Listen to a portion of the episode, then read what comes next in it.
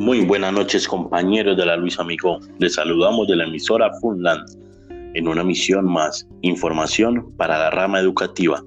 Les saluda su amigo Esteban David.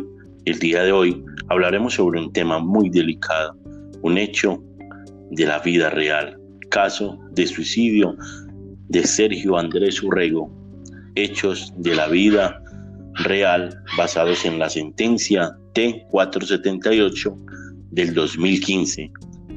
Los dejo con mi compañera Lady Gómez, corresponsal.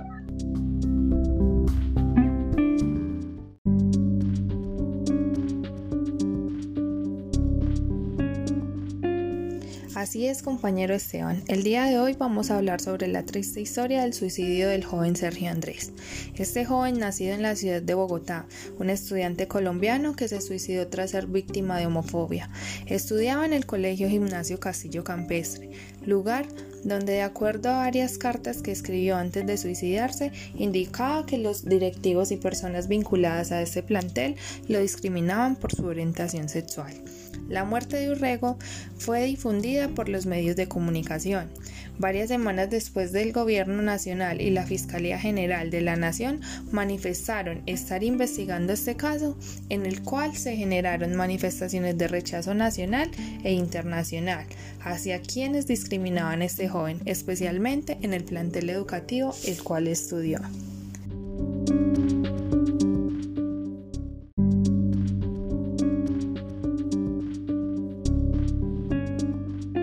Algunos periodistas cuestionaron que este joven se suicidara a causa de la discriminación en el colegio, ya que Sergio deja una carta de 90 renglones. El alumno aduce otras razones distintas, principalmente a su malestar por una denuncia de acoso sexual y hacia el odio que sentía por su familia y a la situación en su colegio. Este joven deja unas líneas donde al colegio le dedica una frase que decía, abro comillas,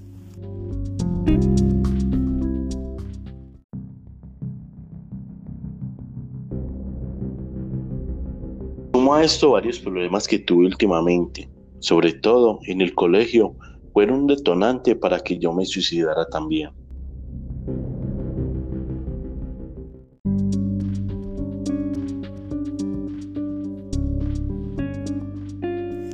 También se dice que antes de la crisis que sufrió el joven Urrego, este hablaba constantemente del suicidio en sus redes sociales.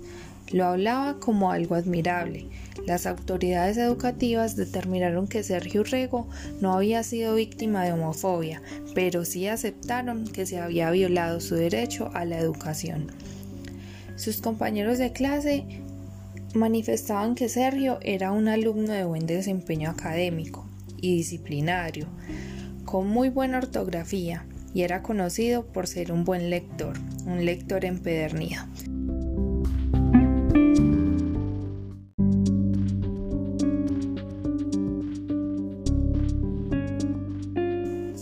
Hecho, Sergio se presentó para realizar el examen nacional un día antes de suicidarse, en los cuales se supo que obtuvo como resultado el décimo mejor puntaje a nivel nacional.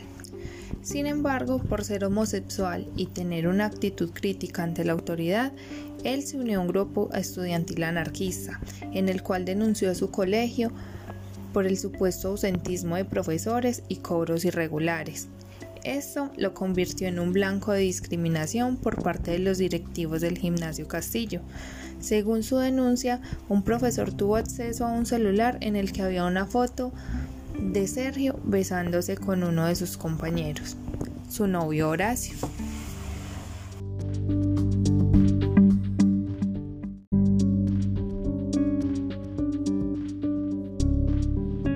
Se cree que la discriminación se desató porque los directivos del plantel de la institución decidieron no permitir el ingreso de Urrego al colegio hasta que los padres de ambos jóvenes se presentaran, ya que una compañera le tomó una foto besándose con su novio Horacio y esto llevó a que un profesor del plantel viera esta foto. Después de esto, Sergio confiesa la relación entre sus padres, quienes lo apoyaron completamente.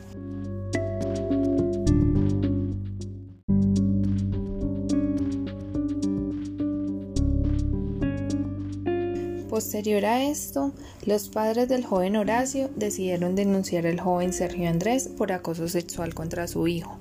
Asimismo, el colegio denunció a la madre de Urrego, Alba Lucía Reyes Arenas, por supuesto abandono de hogar ya que ella residía en la ciudad de Cali. Urrego sufrió una crisis nerviosa y fue internado en la clínica Country, donde confesó que quería morir el 4 de agosto de 2014. Sergio Urrego dejó varias cartas en su casa, una de las cuales decía, abro comillas,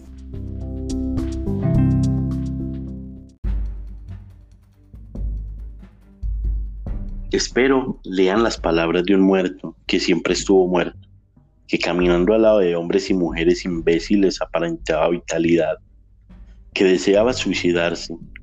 Me lamento de no haber leído tantos libros como hubiese deseado de no haber escuchado tanta música como otros y otras, y de no haber observado tantas pinturas, fotografías, dibujos, ilustraciones y trazos querido, pero supongo que ya puedo observar a la infinita nada.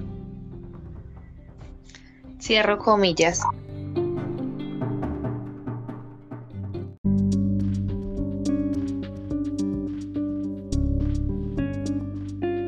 Sergio Urrego, poco antes de morir, dirigió una carta a su madre donde desmintió las acusaciones en contra suya que hicieron los padres de su pareja sentimental, Horacio.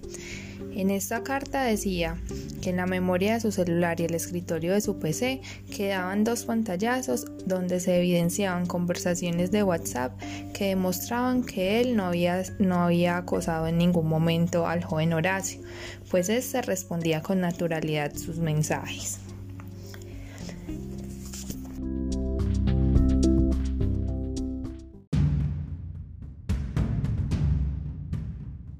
Nunca en mi vida he acosado sexualmente a nadie.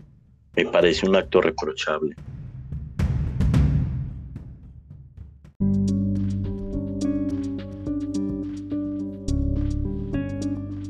El mismo día que Sergio dejó esa carta, el 4 de agosto de 2014, se lanzó desde el último piso del centro comercial Titán Plaza, situado en el noroccidente de Bogotá.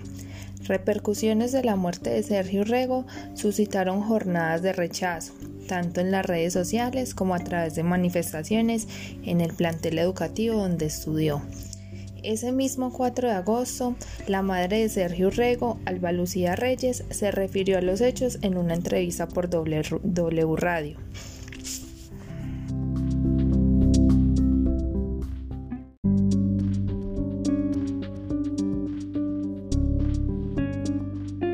La rectora del gimnasio Castillo Campestre, Amanda Castillo, realizó declaraciones públicas desmintiendo que se hubiera presentado discriminación por parte de los directivos del colegio. El cuerpo docente acusó a la prensa de no ser imparcial y no tener en cuenta su punto de vista.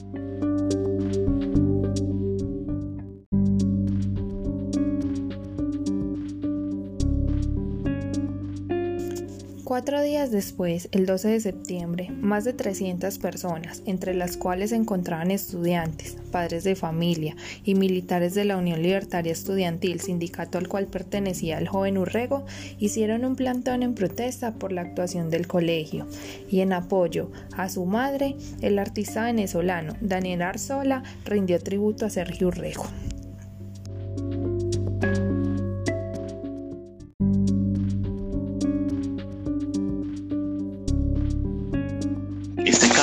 Concluye a través del fallo que debe conocer los funcionarios y ciudadanía. Para Albert Reyes, su madre, el fallo es significativo.